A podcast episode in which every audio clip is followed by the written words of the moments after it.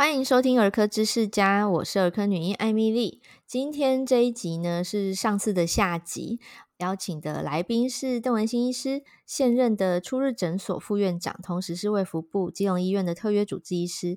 邓医师本身是家医科，也是减重专科医师。欢迎邓医师。嗨，大家好，我是文新医师。那我现在主要的临床业务是在看减重，那很高兴来欧医师的节目，跟大家分享儿童肥胖的问题。文心，那我们今天来跟大家谈谈，就是我们在上一集讲了儿童肥胖是个问题哦，甚至是疾病。那我们是不是来呃跟大家简介一下台湾儿童青少年肥胖的现况呢？呃，其实哈、台湾儿童的肥胖在一百零二年的时候，那个时候真的是更高，国小学童肥胖的比例差不多是十五、十六趴。那国中生又再更高一点，不过在一百零五学年度的时候，我们的比例已经稍微有一点点下降了，因为那个时候在国健署的部分，他们已经开始有一些儿童肥胖防治的策略。那不过那个时候就算已经有点下降哈，国小的学童肥胖比例还是有差不多在十五 percent 左右，那国中生差不多是将近十七 percent，到现在可能还没有更新的资料。不过，我们也可以看一下，就是说，如果以这个 APEC，也就是亚洲国家来比较的话，我们台湾的男女童排名都有在前五名。好，所以 其实呢，还是算蛮肥胖盛行率是蛮高的。那欧医师这边在小朋友的部分，是不是也有这样子的临床发现？对，大家应该会记得，印象非常深刻，去年的三级警戒。那那时候全台湾瞬间就是学校都停课，所有的人想办法要在家里视讯上课。那想当然了，视讯上课，孩子的学习成效是受到影响的。嗯，可是我们看到真的很多诶，瞬间多了好多胖孩子，就是。两个月不见，三个月不见，回到门诊的孩子，他就多一圈，很像吹气球哦，就是大一号这样子。甚至我我真的连续两个月，我都看到至少一个黑色棘皮症的小孩。哦，我在上一集有稍微提到这个。名词哦，但那时候没有解释。那呃，我一直补充说明一下，黑色棘皮症是一个症状，那它跟呃胰岛素阻抗是有相关的。那如果家里头有人有糖尿病的话，呃，听众朋友可能就比较知道我在讲什么。胰岛素是身体的一个激素哦，那它是胰脏分泌的，它作用在我们吃饱饭之后呢，要让身体可以利用血糖。那当它出现阻抗的时候，我们就没有办法很好的利用血糖，那身体就会分泌更多的胰岛素来工作啊、这个情形就最后了，哈，最后的最后就会变糖尿病。那小朋友出现胰岛素阻抗是蛮可怕的一件事，因为糖尿病大家可能比较。觉得会是在中老年人身上发生，而且可能是在胖胖的人身上，可是却在我们孩子身上就出现了黑色棘皮症了哦。所以当时我大惊失色，我就立刻把那一对兄弟转诊，转给我学姐哈，在医院的学姐。嗯，那后来我我就是私下问了一下学姐，我说：“哎，学姐，请问那两个孩子他们后来结果如何？”哎，真的，其兄弟一个真的就是胰岛素阻抗，嗯，还好另外一个还没有。然后我我其实当时在门诊，我在跟妈妈讲的时候啊，妈妈就是点头如捣蒜，因为她跟我说，三级警戒期间，他们在家就是你知道外送 Uber 胖达 天天叫，然后就常常在吃麦当当，所以各式各样高热量的饮食，然后短短的两个月胖了一个胖八公斤。然后一个胖六公斤，天哪！我问妈妈说：“可是这个黑色棘皮症看起来有一段时间了，之前有没有注意到过啊？还是真的是这两个月瞬间出现的？”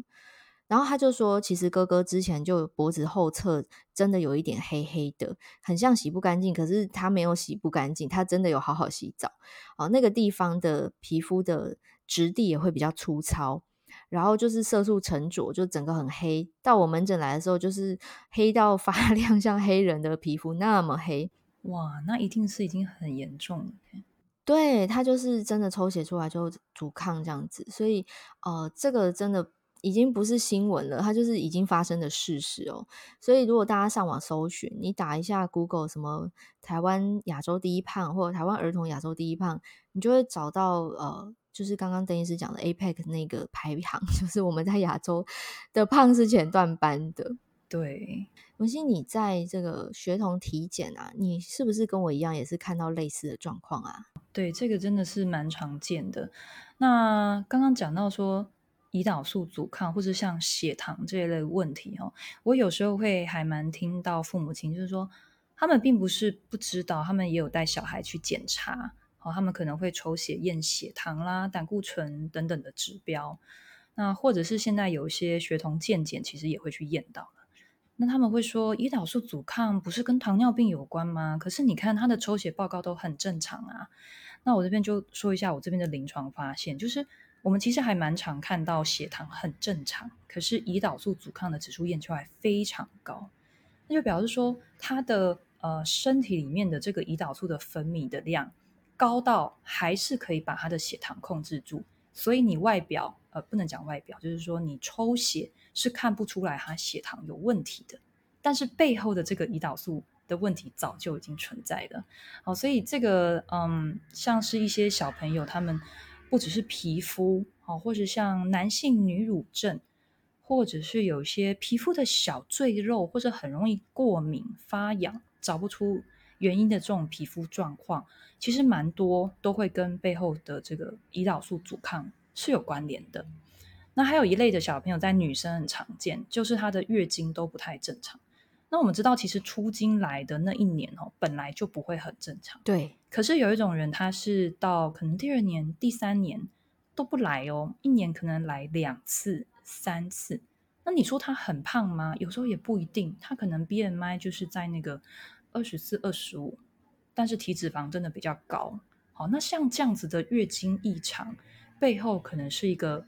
多囊卵巢，那多囊卵巢它又会跟我们现在在讲的胰岛素阻抗是有关联的。那所以说，不管是女生、小女生或是小男生，那还有一些像性早熟啦，可能会被带去儿童内分泌科门诊的。哦，那像是他很疲劳，一整天都很累，这其实有时候都会跟我们身体里面已经开始肥胖到某一个需要注意的状况是有关联的。而不只不是只是说啊，他压真的压力太大啦，然后或者是哦，他只是有点肉肉的这样子而已。对，所以我觉得这还是在呃平常的日常生活中，大家可以先开始注意的一个地方了。刚刚文心你在讲这个呃相关的症状的时候啊，我脑中闪过两个我临床上遇到的 case。嗯，一个呢是因为很喜欢吃。素食哈，就是炸鸡、薯条啊，然后饼干啊、甜甜圈这一类的一个孩子。不过他是体位正常的孩子就是了。可是为什么我会对他印象深刻？是因为他皮肤不好，嗯，然后小时候是易肤的宝宝，长大之后呢，易肤常常发作。那他有一段时间啊，非常。频繁的出现在我门诊吼，那该用的药，甚至我给他口服的药，全部用上了，然后就是没有办法解决他晚上痒到睡不着这件大事哦，因为他已经很长一段时间没有办法好好睡，妈妈就跟着不能好好睡。嗯，那最后我真的我我已经招数用尽了，我就把他转诊去医院给我的老师看，结果呢，他呃过了一阵子之后他回诊。我就问他说：“后来有没有解决？”他说：“有。” 你你知道老师只给他一个 order，就是停止吃那些零食。就是因为我该用的药我都有用，我也都用正确剂量，所以老师对于我的处置，他就说：“嗯，我也是用的没问题啊，那为什么你不会好？”所以他就抽丝剥茧问他背后的这个生活习惯、嗯、他的用品、他的食品等等的这些生活形态。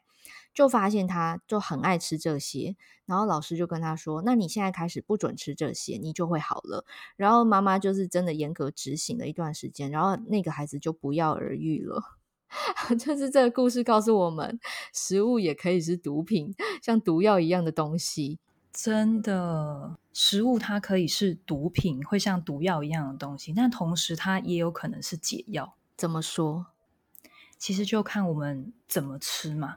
对不对？所以如果呃，我们吃对食物，其实食物里面会有很多可能是有抗发炎的东西、抗氧化的东西，同时它里面会有足够的营养支持我们的生长，也会让我们比较不容易那么饥饿，或是比较不容易觉得好像常常精神不济、很疲劳。好，所以我一直觉得 “food is medicine” 这句话其实讲得非常的对。我们其实，在做儿童减重的时候啊，其实会跟家长强调，呃，饮食记录的重要性。因为我要指导他怎么样正确吃之前，我先需要知道他都吃些什么东西。那刚刚，呃，邓医师讲到疲劳这件事情哦，我又想到 另外一个 case，就是我在 intern 的时候啊，那时候。呃，曾经在加护病房啊、遇到一个 case，他是因为主诉就是因为极度疲劳，然后来到大医院哈，就是一开始他去诊所看，但是没有好，后来被转到医院来，是因为诊所医师觉得他脸色看起来怪怪的，所以呢就转诊过来，结果一检查不得了，立刻进入加护病房啊，这么严重？这个孩子是一个十七岁的青少年。然后他当天立刻进加护病房的原因是他抽血的的那个数值啊，就是跟胰脏相关的指数爆表的高，嗯，就破千这样。破千是什么概念？就是正常是比如说三十以内。那它破千就是超标三十倍以上，就是一个猛暴型的急性胰脏炎，所以它进入加护病房。因为急性胰脏炎真的是会要人命的一个病哦。嗯，这个 case 就是我大概一辈子都不会忘记，因为最后我们找不到原因，他没有特殊的感染，或者是任何可以造成呃胰脏发炎的什么什么疾病这样子。可是呢，这个十七岁的孩子他体位非常的大。就是那个加护病房的床，他快要躺不下，这样，就是呃一百八十公分左右，然后大概有一百六十公斤左右。哦，这有可能是三酸甘油酯过高，可能也算是一个问题。对，你说对了，因为当时帮他抽血的医护同仁，就是他的血很油。油到颜色都变了，嗯，然后那个血液很很像快凝固那种质，那种流动性非常的就是令人印象深刻，嗯，因为老师是去看他的主治医师哦，老师就说，诶，他的急性胰胰脏炎的成因非常有可能就是因为他过度肥胖，就身体承受不住那个发炎压力，然后胰脏整个就压起来这样子。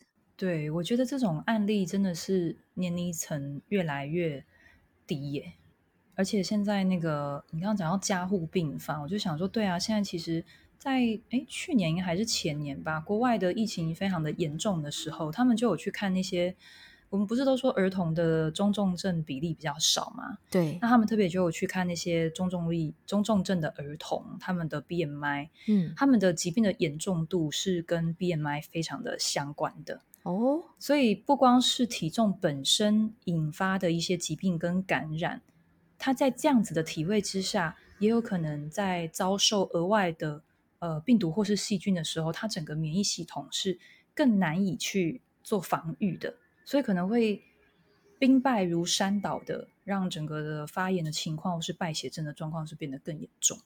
对，没错，最近。因为 COVID-19 疫情整个延烧嘛，然后孩子们可以打疫苗的年龄层目前也才到六岁，那甚至很多人根本还没打，非常多家长是害怕的不得了，因为呃。觉得怎么办？万一我的孩子中症、重症怎么办哦？那其中我们在宣导的时候就有提到，这个高危险族群有哪些人？其中之一就包含了肥胖族群。好，也就是说，肥胖是个病，这件事情已经成立了，大家必须要有这个观念哦。呃，它不再只是社会观感或比较，或者是美感的问题，它真的就是让我们的身体生病了。那讲到这边，呃，我想还是我们再讲一次，呃，所谓肥胖在孩子的定义，怎么样是真正的胖？怎么样是我们认知的这个健康的头好壮壮呢？其实我们还是回到前面我们已经有提过的 BMI，也就是身体质量指数这个数字了哈。BMI 的算法，它就是用体重去除以身高的平方。所以，如果你一个呃六十公斤，但是是一百六十公分的人的话，我们就会先用一百六，然后变成一点六，的公尺的这个单位，然后一点六乘以一点六，先算好之后，再用六十去除以我们身高的平方，就得到了一个 BMI。那大人的话呢，BMI 就是十八岁以上，我们都是用十八点五到二十四做一个正常的 BMI 的范围。可是小孩子就不一样了，大家会以每半岁的年纪作为一个呃切点哈，所以在这个卫生福利部这边，大家如果用搜寻引擎或者是呃淑娟这边之后也会提供哦，它有一个表格，那你可以去对照你小朋友的。性别还有年纪，然后去算出来说，诶，他的这个体位现在是在过轻还是正常？过重还是肥胖？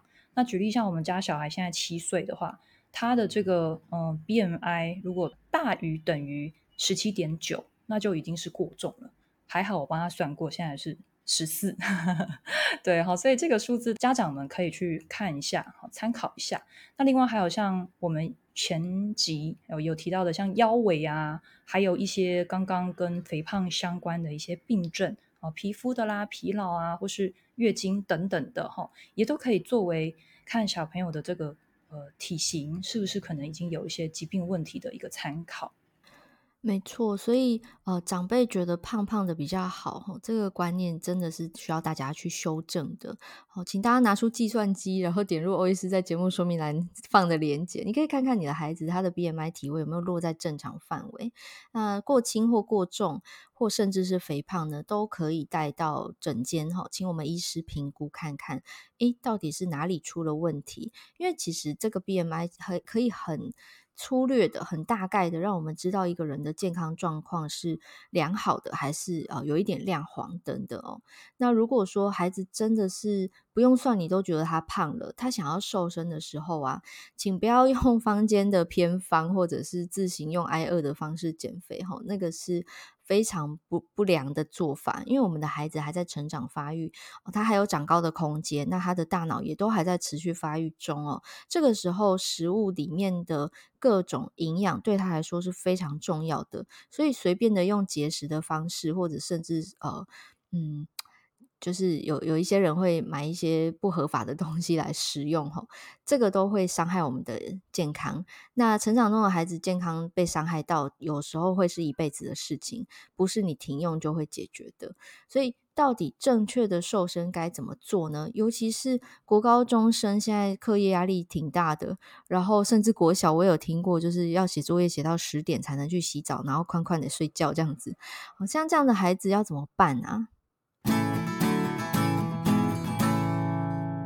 ？OK，那小孩子真的胖了，然后我们要怎么把他瘦身？哈，楚娟，你真的这是一个大灾问，因为你自己也做减重，你一定知道这个是一个非常整体性，包括不只是身体，甚至有时候是连心理状态、整个生活习惯，还有家人准备食物的人都要一起拉进来，在整个团队里面一起来做介入的。对，那单纯我这边，我就先从大家。呃，民以食为天嘛，哈，就是先最常讲的食物开始讲起好了，因为这个也是我临床上我最常看见到大家会知道要介入，但是可能最常做错或是碰壁的部分。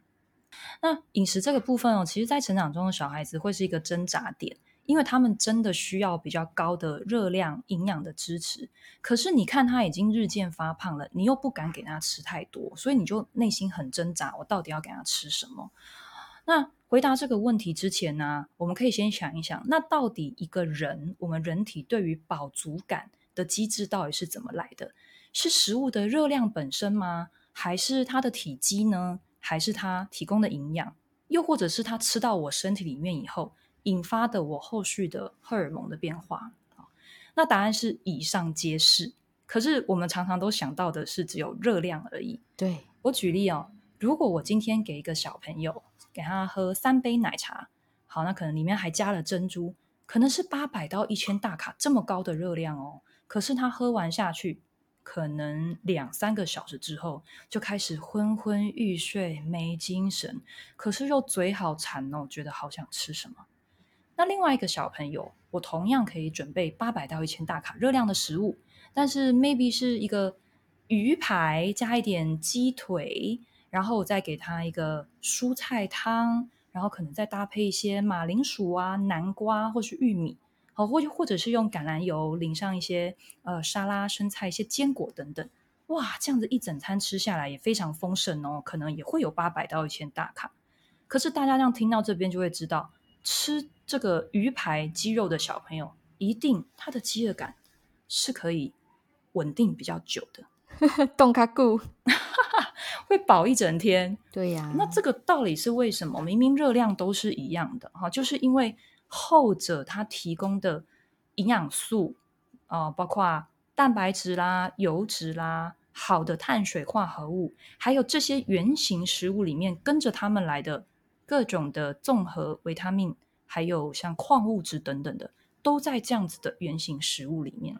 那对身体来说，哦，非常好，我就有非常充足的营养，所以不会有一直要 cue 你去进食、cue 你去吃东西的这种信号出来。那这个信号里面最有名的一个就叫饥饿素。那饥饿素这个东西一旦呃产生在我们的的血液里面，这个人很自然而然的就会想要再去进食。但是，我想要帮观众问一下，什么是饥饿素啊？应该有人是第一次听到。饥饿素简单来讲，它就是身体里面的一种荷尔蒙，那主要是我们的肠胃系统在分泌的，英文叫做 ghrelin。对，那它这个荷尔蒙其实顾名思义哈，饥饿素就是引发我们的饥饿感。那我们在进食之后，大部分的人可能会在呃食物消化的三四个小时以后，然后慢慢的又开始产生呃一点小小的饥饿素又产生，所以我们会很自然而然的，诶，下一餐进食时间之前又会有一点饿了。好，所以这个就是在调控我们的饱足跟饥饿的其中一个荷尔蒙。因为你刚刚在讲那个三杯真奶。跟一个这种充满各式各样彩色食物的一个很丰富的大餐啊，嗯，我上集有提过，我我大学的时候是胖的嘛，嗯，诶，那个时候的我好喜欢吃。各种加工的淀粉、精致淀粉啦，就是蛋糕啊，然后各种口味的面包等等。嗯，那那个时候啊，我真的就像你说的这个喝三杯蒸奶的小孩一样哦。过两三个小时后，我我这个不知道为何饥饿感就出现了。嗯，明明就吃得很饱哦，那个体积也不小，然后又去吃，又是精致淀粉，好，就是这样吃胖的。嗯，那个淑娟，你这边又讲到一个。我本来没有想要讲的 问题，但你既然提出来了，因为呃，饥饿素当然它本来就是自然而然会分泌，可是还有另外一种荷尔蒙会诱发它，那就是胰岛素。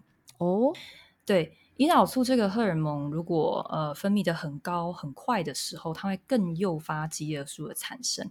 所以如果当你的饮食的组成刚好也是很容易刺激胰岛素的时候，它反而会让你更快饿。那因为刚刚你讲到的食物就是。什么？呃，你说面面包是不是？对，对之类的这种面食类的东西，尤其在你吃的时候，如果你没有去搭配一些纤维啦，或是蛋白质，呃，先吃，而是直接就直接吃这样这种很高淀粉的东西的时候，我们的胰岛素会快速的被分泌，那之后就会诱发饥饿素很快的产生出来。所以像，像家长带小朋友来减肥的时候，我都会先要问一下他的。一整天都吃什么？还有它的正餐是怎么吃的？其实只要你的正餐蛋白质、纤维，我们讲的各式各样的营养，甚至好的油脂是吃得够的时候，你的胰岛素不会被太太过度的刺激，你的饥饿素也不会太快被分泌，所以你自然而然的就可以很持续到下一餐才进食，而不会中间一直觉得，哎，我怎么都吃不饱，我怎么又想吃了？对对。那时候我真的就是觉得，我怎么好像感觉没有吃饱？我才吃完一两个小时，我就开始觉得很空虚的感觉。所以我给家长们的第一个提醒就是：首先，你不要怕你的小孩吃，只要他吃的是他身体需要的。那什么叫做需要的呢？就是原型食物。这个大自然中，它本来食物是长这样子，就是这样子的这种食物，我们叫做原型食物。所以，像举例，面包、面条，它可能就不太算原呃原型哦，它某种程度上还是是加工的。可是，各种的蔬菜、根茎类啊、肉类、鱼、鸡蛋都可以是原型食物。只要他正餐吃这些，那么他呃没有吃其他哩哩扣扣的东西。大部分的人不会因为这样而胖到哪里去。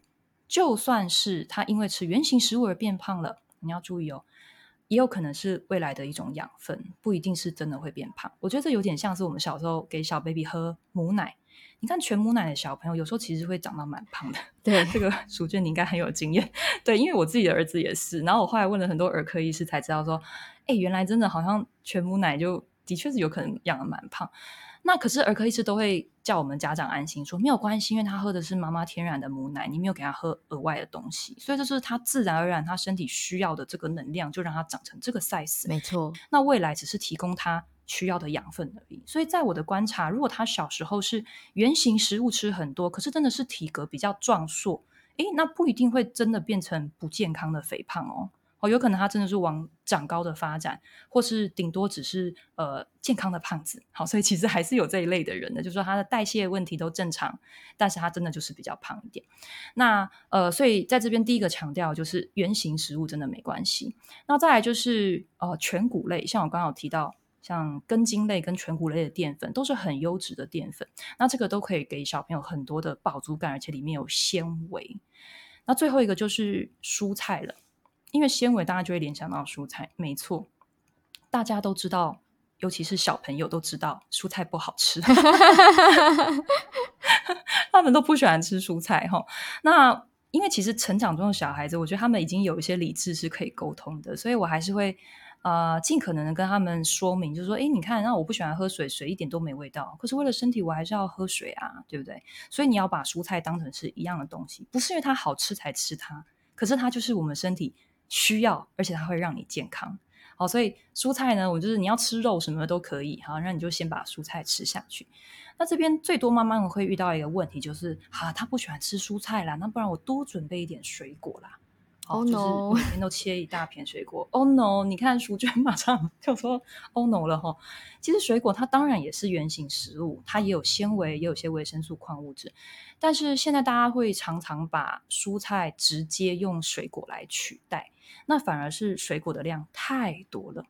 而且我也遇过，就是想说啊，省时间，然后他一天吃不到那么多的分量，所以我就把水果打成汁，而且还会强调说。我是新鲜水果，每天都换新鲜水果，我都没有绿渣哦，所以纤维都在哦。我就觉得这样的妈妈真的很用心，其实我非常佩服。对，但是呃，这样子的用心可能呃，因为放放在了不太适合的地方，可能会有反效果。因为水果里面的这个果糖，它其实会更容易造成。呃，肝脏里面的脂肪的胰岛素，对，还有我们刚刚讲的胰岛素阻抗，对，所以看似一个健康的行为，却不小心可能会带来额外的伤害。那我这边要做一个比喻，大家就会更了解了。你看，我们吃水果的时候啊，我们要咀嚼，我们要慢慢咬，所以可能十分钟我吃到一颗苹果、两颗苹果就了不起了。可是我把它打成汁的时候，我一下可能是五六颗水果一起下去，那你想想看，那个糖分的密度会多高？它会多么的刺激我们身体刚刚讲的，像胰岛素，好，或是像饥饿素这一类的反应。好，所以我鼓励大家，就是水果不是不能吃，但是还是要适量，那不要用它来取代蔬菜的这个部分。好，所以饮食这边的话，我大概我自己觉得的重点，我先提到这边，然后看看淑娟这边还有没有什么想要分享的。有有有，你刚刚在讲蔬菜的时候，我立刻想到我门诊的小朋友，因为真的蛮多小朋友不爱吃蔬菜的，嗯，所以很多聪明的家长啊，他们会在来到诊间的时候，借着我们的口来告诉小朋友蔬菜的好。跟 必要，嗯、我觉得这是很聪明的做法。你可以呃透过第三人的嘴巴来跟小朋友传达这个讯息。嗯、呃，因为小孩有时候会对父母有一些叛逆的心态存在啦，就是为了反对而反对这样子，嗯、或者他真的本身就是很讨厌，就不喜欢那个口味，我就会很乐意来扮演这个角色哦。因为我小时候也是一个不爱吃蔬菜的孩子。那我妈叫我吃一口，就说不要，然后她就会说：“那你给我吃两口。”我越不要，她就会加码加上去哦，造成就是亲子之间的张力是很大的。那可是我后来怎么样改变的？我现在超爱吃蔬菜的。我后来怎么改的？就学校教的啊，学校有健康教育课，健康教育课本里面写的，老师教的，然后同才之间会比较，很好笑。我们小学的时候会比谁吃的蔬菜多，就是你看我很勇敢，真的那么难吃，我多多比你多吃一口之类的哦。那那个时候 因为这样，就是像你讲的，因为他对健康是必要的，那是身体需要的。嗯，然后我小时候因为瘦小。又矮又瘦，就会被嘲笑，就是同才的言语霸凌，就是我是个矮子这样。所以我那时候 为了我不要是一个别人口中的矮子，我就觉得我要吃下去。嗯，那久了之后就习惯那个那个口味了。就是其实我们是可以慢慢去养成，甚至去 modify 我们的口味喜好。现在一餐没有蔬菜，我都觉得很改革，真的。我觉得在生理机转上面其实也很说得通，就是以前我们会觉得我一定没有办法接受什么样的食物，但是当其实你常常吃这种东西之后，包括我们的肠道菌，我们对食物的一些身体反应其实都会改变的，那它会回馈到我们的中枢，然后来。重新调控我们对食物的喜好，所以举例像蔬菜可能是一个，还有甜食也是一个啊。像我以前高中的时候，我是那种就是因为合作社就在旁边嘛，然后那时候我迷上那个。擦香奶茶，我知道，你知道那时候一一一个才十块，对。然后我一天可能会喝就是两到三瓶这样子，对。然后那时候觉得它超好喝，爆好喝。就后来慢慢的我进入减糖的生活，到现在完全是都喝无糖饮料的人。如果再叫我回去喝那个，天哪，我一口都喝不下，就是超级腻的。对，所以我觉得就是对于所谓的健康饮食的改变，大家要有耐心，它是。还是有机会慢慢调整的，但是你要怎么样慢慢的把它融入在那个生活里面？对哦，然后我觉得淑娟你刚刚讲的一个超重要，就是关于同才，就是你交到好朋友，同才的家长们可以大家有一个共识，然后在嗯，不管是一些什么活动啊，或是场合，可以尽量的就是来呃增加大家对于健康饮食的这个概念，然后互相的支持，其实非常重要。那第二个就是说。小朋友不喜欢，但是你又觉得他很健康的东西，我们可以试图的，呃，找他在意的啊，譬如说小朋友有些是青春痘啦。有些是怕长不高啊，有些是呃想要漂亮一点呐、啊，或是吸引什么什么什么东西。我们可以用这样子他喜欢或是他在意的东西来做饮食的介入。那可以分享一些知识给他看，比如说，哎，这个不是妈妈乱讲哦，这是医生啊，哈，你看这个，我帮你搜寻什么资料。那第二个就是说，不要用那种嗯，因为我知道有些妈妈其实已经在这样子做了哦，可是这个讲法可能会变成说。啊，你不是就不要脸上长烂痘啊？你就要这样吃啊？有没有？我的语气是不是有一点像？对，超像的。你在吃啊，你就吃啊，你就吃。你看医生就这样讲，你看就是你自己害的。对。那我们都知道，小朋友其实还是会有一种抗拒啊，青春期。对，所以呃，还是希望大家我们用一个比较正向、正面的方式来鼓励，就是说，如果我们这样吃。可能就可以达到什么样的状况？我们一起来试试看。那我这边强调的，我们是说，不是只是你这样吃，妈妈或是爸爸，我们大家一起。那这样其实更有一种我们一起来为了一个这个目标，我们在同一条船上努力的感觉，并肩作战。对，所以其实大人以身作则，那建立家里的一个这种饮食习惯啊，我觉得是蛮重要，会蛮有帮助的。而且我觉得可以呃。把家里打造成一个不囤积零食的环境，也是一个很好的方式，超级重要。对，你可以设奖励制度啊，等等的。那当然，奖励不要是好，如果达标我就给你吃 炸鸡，让他不要用食物当奖励啊、呃。可以是，比如说他想要去哪一个游乐园玩，嗯、或者他要你陪他打游戏，嗯、或者他想要在假日的时候。跟谁谁谁去哪里哪里玩，哈，诸如此类，就是体验性质的东西来取代这种呃饮食上面的这种，很像回那叫什么放纵吗？就是说我我给你限制，但是我我也给你放纵。我觉得不要这样子，这样小孩会觉得，所以规则到底是什么？没错，你讲的好重要哦。所以其实我们是要拉一个原则，而不是说哦、我我我明明跟你讲的是健康饮食，可又可是我又觉得我们。哎，什么狂吃一堆炸鸡跟爆糖是很很很可以的事，对，就是就是，其实我觉得，呃，原则这件事情其实还是要拉好。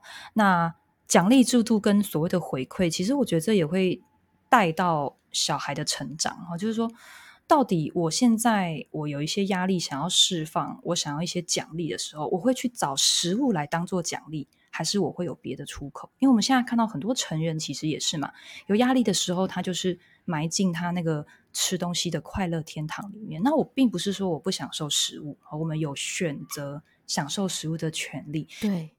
但是，如果你发现它变成是你逃避压力，或者你给予你回馈的唯一方法的时候，其实那个就要非常小心。那这个就要从小时候，其实就可以先来做这样子的调整。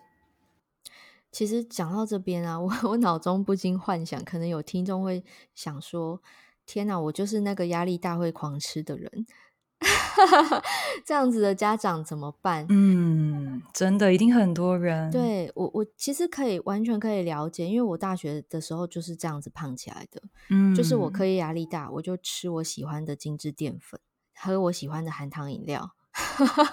我甚至到了 intern 时期，在医院值班，值班的意思就是整夜。都要 on call 这样子哦，随时病人有状况，我就必须爬起来。嗯，那那个身心压力是很大的，所以那时候我值班的时候啊，就是一杯全糖饮料，七百 CC 那种全糖的茶饮。哦，但但是回头来看那一段啊，真的是身体很差哦，很容易生病，很容易感冒，然后呃经期也不顺，然后经痛的状况很严重。那现在。因为要以身作则嘛，我毕竟是一个看减重的医师，嗯、我我也开始调整，就是从从 N 年前开始调整我的这个面对压力的事，呃，舒压的事情转换成别的事情，哈，就不是暴吃或者是呃这个试吃甜甜食这样子。所以呃后来我再回头去检视这段过程啊，我发现说为什么我没有复胖，是因为我在。后期面对压力的时候，我改变了做法，然后我开始调整饮食，因为我实在是受不了一年到头一直在被病人传染，然后感冒，然后经期不顺等等这种现象哦。那慢慢调，慢慢调哈，就像文心你讲的，给身体一些耐心，一些时间哈。罗马不是一天造成的嘛，所以肥胖不是一天吃出来的，你要把它吃回健康的体态是需要时间的，不要着急。那我当时也是这样慢慢调，调调调，诶，就有一天有人告诉我说，呃，应该是说问我说为什么我。就是我我说出我以前胖，然后他会觉得不相信。那我讲了一下我怎么样瘦下来，他就说：“那为什么你没有复胖？”我后来发现是因为这个，就是面对压力的行为改变了。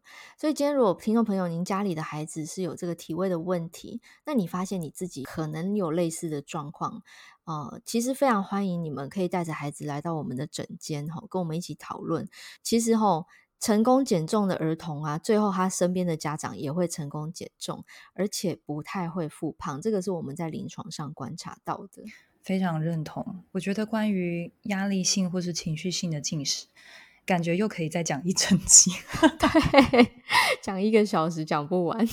那不过，嗯，回到我们今天主题还是小孩，就是，嗯，小孩其实毕竟在成长阶段哦。大人还是有一些介入的空间呐、啊。如果他真的是青春期叛逆期的小孩子哦，我真的鼓励大家就是就是自己先做起。你的言呃身教重于言教，就是你先做了之后，孩子会看。对。那另外一组的小朋友，他可能是比较还国小，甚至是幼稚园的，慢慢的就可以带着他们，就是诶，当你发现你现在有压力，哦，或者是说。我要考试了，好累哦，或是作业好多哦，怎么样？哈，那我们就是用活动、运动的方式，哈，不要尽量减少一点三 C 啊，或是食物的这种抒发、这种回馈，哈。那运动跟活动额外带来的好处，当然就是在体重的控制上，还有肌肉的力量训练上面会会有啊、呃，怎么讲？正面的影响。对，又可以舒压，又可以。改变我们大脑对回馈的的系统哈，从食物转向活动，那又可以让我们的肌肉跟骨骼持续增长，维持得很好，好，等于是一个三赢的局面。而且顺带一提，运动真的会让血糖稳定很多。嗯，刚刚提到说我呃全糖饮料那段时间嘛，那那个时候啊，我在饥饿的时候，血糖会就是接近临界值的低，然后会饿到发抖。哦，可是啊，我转移，我后来转移成什么？就是运动啦。嗯，呃，体态顺便变漂亮了。然后呢，我我在抽血的健检的过程中也发现，哎，我的血糖变得蛮稳定的。那另外呢，我自己观察到情绪变得比较稳定。嗯，就是以前会暴走的事情，现在就觉得哦，这还好啊，真的很很神奇的变化。但后来回头看啊，应该是这个造成的一个正面的影响。对，但每次讲到运动，大家开始就会有很多的那个，就是 deny 理由呗 啊，哦，就是很忙啊，对啊，回家都几点了，小孩念书怎样怎样，哈，所以呃，我这边鼓励大家就是说，不要因为运动很难开始就完全不做，甚至从活动开始都非常好。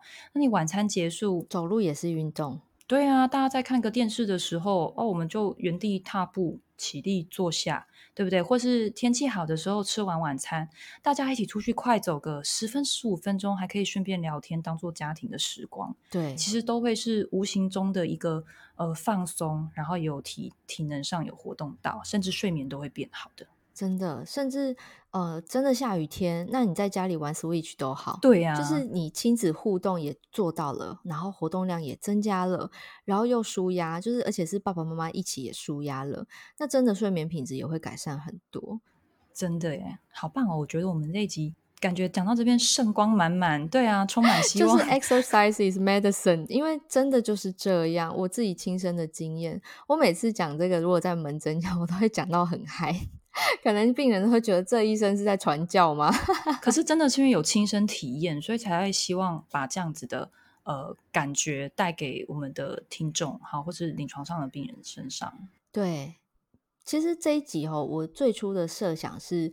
有点教条式的，有点像教科书似的，跟大家讲 怎么样减重，怎么样帮孩子瘦，甚至我都定义都查得一清二楚。但后来想说不行，这样听众会睡着，所以我才会邀文心你一起来跟大家分享。尤其你又是一个妈妈，你更能够站在听众的那个心情哈，去体会他们可能面临的困难跟心理卡关的那个点。嗯，我觉得这个是呃，希望带给听众朋友们的。那我也非常欢迎大家。如果听了这一集，你有什么样的想法或心得？甚至呢，呃，我曾经也遇过听众非常认真的把我节目的内容做成笔记哦，然后他有私讯给我看，我非常受到鼓舞，就是我很感谢他这么做，嗯、代表说哦。我们的分享对他来说是有用的，而且他愿意回馈。那我当然欢迎大家分享给周遭的人哦。就是不管是你把节目分享出去，或甚至你想要听呃更进阶的题目，你想要请教邓医师任何问题哦，非常欢迎大家可以来呃节目留言，或者是私讯我们。那欧医师也会把粉丝团的连接放在今天节目的说明栏里头。非常谢谢蜀君间的邀请，那我也很乐于跟大家。